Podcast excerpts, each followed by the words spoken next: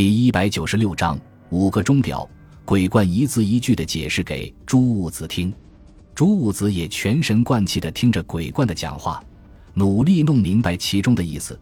既然小早川的那张支票装订在厨园内衣商店的那张支票上面，那么写在厨园那张支票正面的字迹染到小早川那张支票的背面上，就是必然的现象了。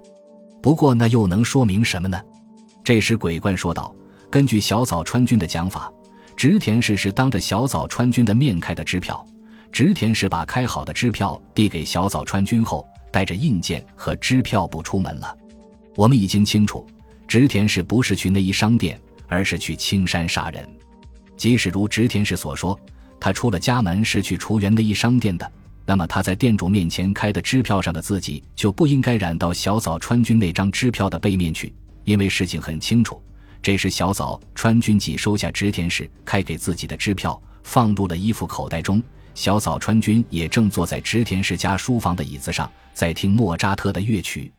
哦，这倒是真的呢。朱兀子说。经鬼冠这么一解释，朱兀子方始恍然大悟，他为自己的脑筋迟钝而不好意思起来。要使这一矛盾变成不矛盾的话，只能认为。植田氏肯定先给内衣商店店主开了支票，然后再给小早川君开了支票，不可能有别的解释。由此可以得出下面的结论：植田氏翻过第十四张支票，掀开第十五张支票，支票上的墨水还没干。这时，也许是因为支票簿从桌子上掉落到地上了吧，墨水就染到第十四张空白支票的背面去了。我是这么推测的。我们刚刚谈过信件的情况，我认为不管是信笺还是支票簿，都应该是从第一章顺次向下用才对。但是，植田氏为什么要跳过第十四章，先用第十五章呢？他有什么必要这么做呢？这是首先要解决的问题。鬼冠说：“下面的情况不用鬼冠解释也一清二楚了。”朱兀子心里在想：听了鬼冠的说明，一切是那么简单。然而，最初动出这个脑筋的人真是不容易。打个比喻，就仿佛哥伦布的鸡蛋，支票从支票簿上撕下后，会有存根留下。只要查看那存根，那么第十四章开给谁，第十五章开给谁，就可迎刃而解。植田是玩的把戏，其关键无非是给人造成一种印象：他是先给小早川君开的支票，然后再给内衣商店店主开的支票。所以，植田氏无论如何得把第十四章开给小早川君，把第十五章开给内衣商店店主。这并不需要什么特别复杂的伎俩，植田氏要办到这一点并不难。要是不露出这一破绽，如果植田不犯下这一点小错误，那么他的计划是很顺利的，如愿以偿了。在没有对支票问题引起重视前。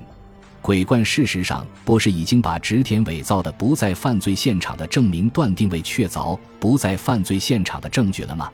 那样的话，龙吉就得呼冤叫屈的走上断头台。朱兀子一想到要是植田不犯下这个小错误，他浑身就不寒而栗。也许是这一恐不敢深深印入了朱兀子脑髓的缘故吧。他感到今后一旦提起这件事，自己便会哆嗦了。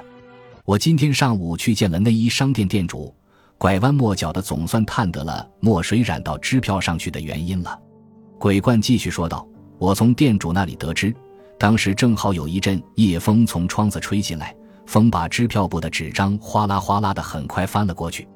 应该说是这一封索取了植田氏的命，也是这封救了二阶堂氏一命。”想到生与死就在那微妙的一瞬间截然的分道扬镳，连鬼怪都不禁为他感慨了。